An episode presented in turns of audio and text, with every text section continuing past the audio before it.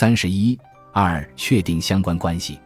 除了利用定量数据描述趋势特征，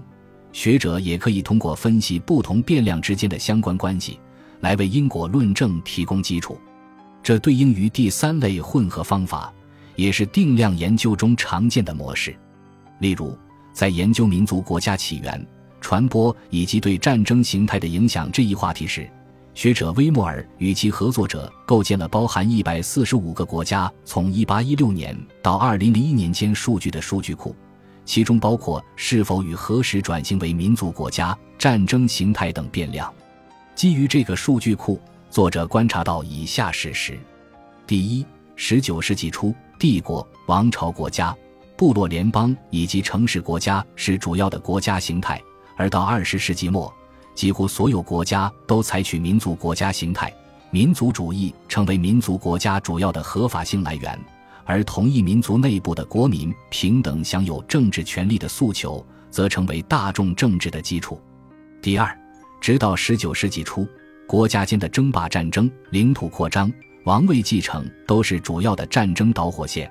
而到二十世纪末。超过四分之三的战争是源于民族独立或者国家内部族裔间的争端。第三，以民族国家的形成为重要时间节点来进行观察，会发现一国在该节点前后战争爆发的概率极高，并且这一概率在民族国家形成之后逐渐下降。这三个典型事实勾画出了世界历史上极其重要的政治图景。并揭示了民族国家兴起与战争形态之间的密切关系。基于这些典型事实所呈现出的相关关系，威莫尔认为，起源于19世纪欧美的民族国家背后的发展动力在于，当时国家间激烈的军事竞争压力，使得发展出一套能够充分动员底层民众的政治话语成为精英的策略性选择。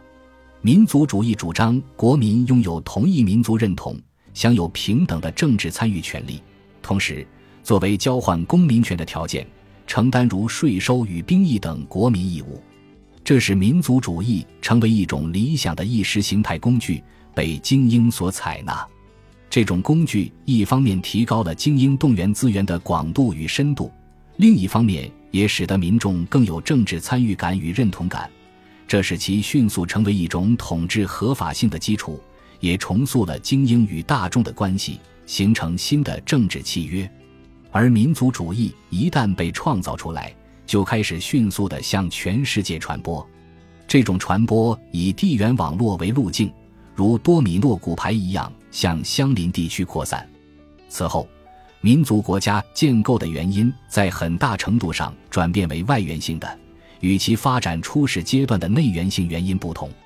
当民族主义成为政治合法性来源后，就会产生强大的同构压力，使得民族国家成为国际舞台上政治体的主要组织形态。这一变化也改变了战争的形态，具体表现在以下几方面：首先，传统帝国内部的民族主义者策略性的使用该政治话语，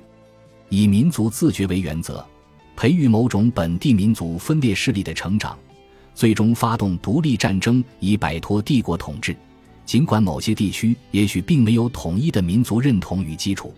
其次，新建立的民族国家也面临挑战。一方面，在民族成分复杂、多民族混居的地区，民族国家之间的领土争议频仍；同时，当在位者以民族主义作为其统治的合法性来源后，他们也被赋予了对离散民族成员进行政治支持与保护的义务，这使得民族国家间的关系更加复杂，武装冲突时有发生。另一方面，民族国家内部不同族群之间也存在利益分配不均、政治权力失衡的情况。此时，被排挤的族群与掌握政权的族群之间争端不断，以此产生的族群冲突，如驱逐、种族清洗。成为新的战争原因，这种情况更有可能出现在国家建构滞后的地区，因其无力提供平等的公共服务，只能以族群为界建立歧视性的资源分配体系。当民族国家在全世界范围内兴起后，民族自觉原则使得先前以领土扩张、王位继承为导火线的战争触发机制失去了合法性。因此，当民族国家政权稳固之后，国家间的战争频率便开始下降，而剩余的战争多以民族独立以及国家内部族群冲突为主要的战争由头。值得一提的是，在威莫尔构建的数据库中，国家无论大小都构成一个样本点，占有同样的权重。这使得威莫尔能够避免欧洲中心主义以及基于选择性个案分析而得出有偏的结论。